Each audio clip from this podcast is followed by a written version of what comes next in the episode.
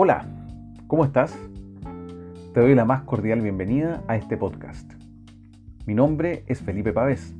Soy psicólogo, coach y estaré acompañándote por los próximos meses en el proceso de desarrollar tus habilidades relacionales para tu trabajo y por supuesto para la vida.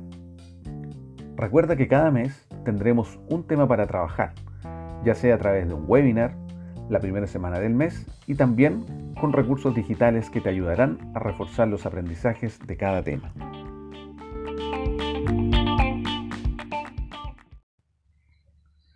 El podcast de este mes sigue profundizando en el tremendo tema que significa desarrollar competencias de gestión emocional a fin de enfrentarnos de mejor manera a las diversas situaciones en los distintos ámbitos de nuestra vida.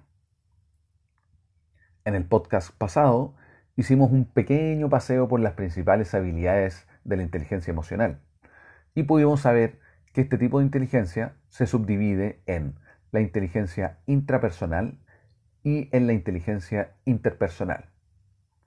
En la intrapersonal están las habilidades de autoconciencia, autorregulación y motivación. En la interpersonal están la empatía y las habilidades sociales.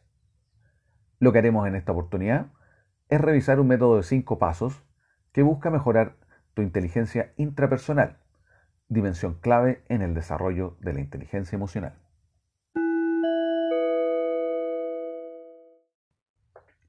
Paso 1.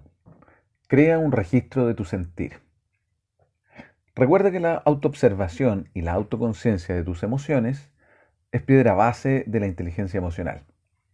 En ese sentido, por tanto, te invito a que generes un registro de sentires, donde escribirás todas las emociones que sientas durante el día y por una semana.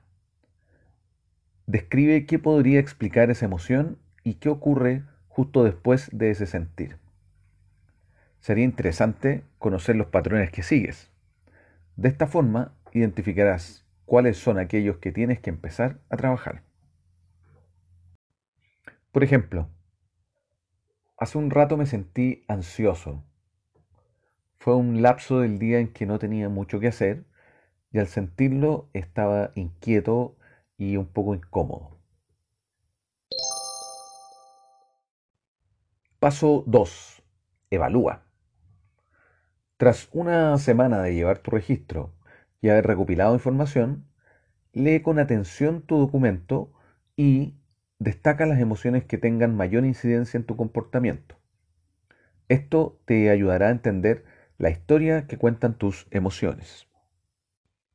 Por ejemplo, cuando me siento ansioso, siento ganas de salir de mi casa a cualquier lado. Paso 3. Define un objetivo. En función de la información que te están brindando tus emociones, mira el mapa que te está brindando tu registro. ¿Cuáles son tus puntos o momentos fuertes? ¿Qué te conecta con ellos? Por otro lado, ¿cuáles son tus puntos o momentos más débiles? ¿Qué te hace entrar en ellos? Dado este análisis, establece algo que te gustaría mejorar en ti anótalo en un papel y pégalo en un lugar visible, como podría ser el espejo del baño u otro. En mi caso, y siguiendo con la situación de ejemplo, detecto que hay espacios del día donde me pongo ansioso y tiendo a salir para evadir la incomodidad que me produce. Me propongo, entonces, que cuando sienta esto en los próximos días, sostendré la incomodidad y me quedaré en la casa. Paso 4. Establece un método. Genera acciones concretas y periódicas que te permitan trabajar el objetivo que te propusiste. Aunque tengas toda la intención, la verdad es que a veces no es tan fácil alcanzar ciertos objetivos. Siendo así, apóyate en alguna persona cercana que sepa en qué estás trabajando para que te ayude a alcanzar tus metas. Cuéntale tus avances y establece recompensas a tus logros. Paso 5. Repite. Vuelve a realizar todos estos pasos.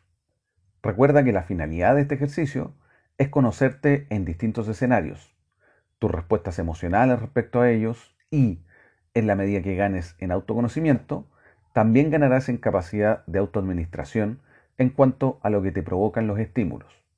Recuerda que todo pasa dentro de ti. Las situaciones son meros estímulos.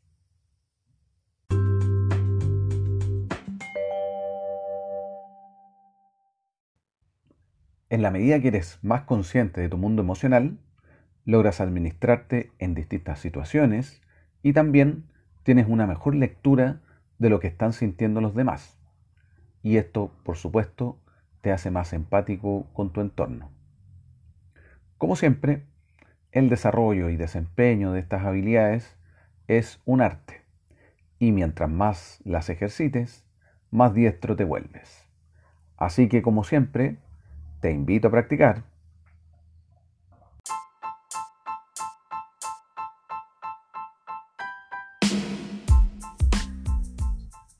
Espero que este audio haya sido de utilidad para ti. Recuerda que mes a mes nos veremos en nuestro webinar y el área de clima estará enviándote el material digital para que armes tu propio maletín de recursos. Aprovechalo y difúndelo con tus compañeros. Nos vemos el próximo mes. Éxito.